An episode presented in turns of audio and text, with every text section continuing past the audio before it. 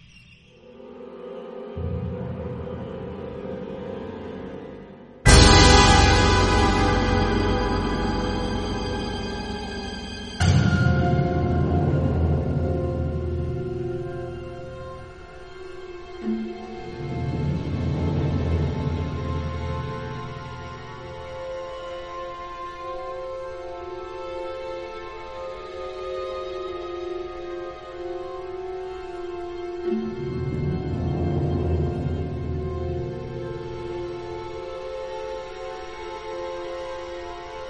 you.